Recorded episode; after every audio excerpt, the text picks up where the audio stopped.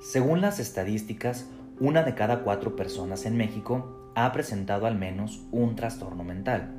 Esto quiere decir que al menos un familiar directo o indirecto en casa podrían padecer o ha padecido alguna enfermedad mental.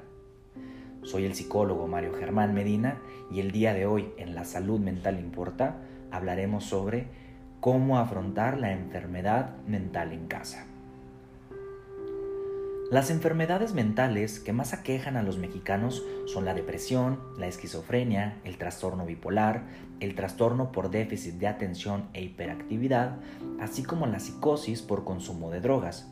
Y para ir comprendiendo un poquito más sobre la relevancia e importancia de esto, vamos a revisar brevemente algunos datos y cifras importantes sobre estos padecimientos. Se estima que una de cada cinco personas sufrirá depresión a lo largo de su vida. Es más común en las mujeres, ya que más del 18% han presentado este tipo de trastorno alguna vez en su vida, mientras que en los hombres se ha presentado en un 9%. En cuestión de la esquizofrenia, pues bueno, cerca de un millón de mexicanos padece esquizofrenia. Cada año son internadas 250 mil personas por trastornos mentales en los hospitales psiquiátricos del Instituto Mexicano del Seguro Social, es decir, el IMSS, y actualmente afecta a una de cada 100 personas en el mundo. A su vez, el trastorno bipolar, antes conocido como enfermedad maníaco-depresiva y que hoy se identifica como un disturbio mental que puede ser controlado con medicamentos y terapia, de acuerdo con los datos de la Asociación Mexicana de Trastorno Bipolar. Dos millones de personas lo padecen, aunque apenas la mitad recibe atención por falta de recursos económicos. La psicosis por consumo de drogas, de acuerdo con el Hospital Psiquiátrico Fray Bernardino Álvarez, de las 15.000 consultas que se atienden cada año, casi 4% sufre psicosis por sustancias como el alcohol, o drogas como alucinógenos, marihuana, anfetaminas, cocaína y productos inhalables tales como el tiner o como el pegamento. Pero, entonces, ¿qué es una enfermedad mental? La enfermedad o el trastorno mental es una alteración de tipo emocional, cognitivo y de comportamiento en que quedan afectados procesos psicológicos básicos como son la emoción, la motivación, la cognición, la conciencia, la conducta, la percepción, la sensación, el aprendizaje e incluso el lenguaje, lo que dificulta a la persona su adaptación al entorno cultural y social en el que vive y crea una forma de malestar subjetivo. Y justo aquí es donde nos metemos entonces en el conflicto, cómo afronta la familia los problemas de salud mental.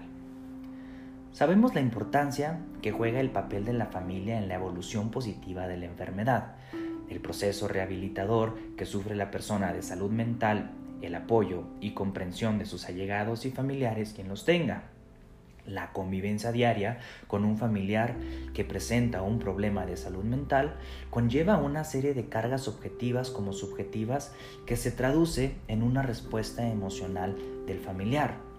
La carga familiar repercute en distintas áreas del cuidador, por ejemplo, las tareas de la casa, las relaciones de pareja, los aspectos familiares y sociales, incluso el desarrollo personal y el tiempo libre, por supuesto que también influye en la economía familiar, así como en la salud mental y el malestar subjetivo del cuidador relacionado con la enfermedad.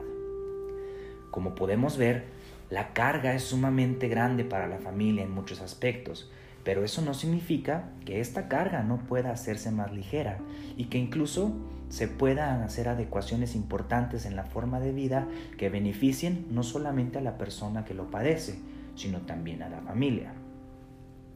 Algunos consejos y afirmaciones para familiares de personas con enfermedad mental pueden ser los siguientes.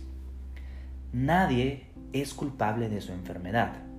Es tan difícil para la persona enferma aceptar su condición como lo es también para el resto de la familia y es importante reconocer que el origen de la enfermedad es de origen biopsicosocial, por lo tanto su aparición no se puede solamente atribuir a un solo aspecto. A su vez, no está bien que se sienta abandonado. La familia también tiene necesidades y deseos emocionales, es decir, tratar de hacernos los fuertes, como comúnmente se dice, no suele ser lo más adecuado, ya que se va acumulando todo ese estrés y toda esa ansiedad que al final solo terminan por perjudicar nuestra salud. La enfermedad mental de un familiar no es ni debe ser motivo de vergüenza. Lo más probable es que se enfrente al estigma de un público temeroso e ignorante de temas de salud mental. Al igual que en todo proceso de duelo, al enterarse de que un familiar padece alguna enfermedad mental, después de la negación, la tristeza y la rabia, llega la aceptación. También el informar a los familiares de la importancia del no deseo de vivir del enfermo y asegurar sus deseos y protección. Esto por cuestión de que se cuide cuando tiene estas intenciones suicidas, que la familia esté enterada para que pudiese tomar las acciones necesarias y las adecuaciones en el hogar. Otro aspecto sumamente importante es que existen ayudas mutuas entre enfermos mentales a través de talleres de psicoterapia, tratamiento y la comprensión de instituciones. A su vez, es necesario que también los familiares acudan a este tipo de intervenciones para generar empatía con el familiar, así como tener más información y conocimiento sobre la enfermedad. Para concluir, es necesario recalcar que nunca dudes de la existencia de los trastornos mentales, ya que esto solo los agrava y hace que su detección, atención y tratamiento sea mucho menos efectivo.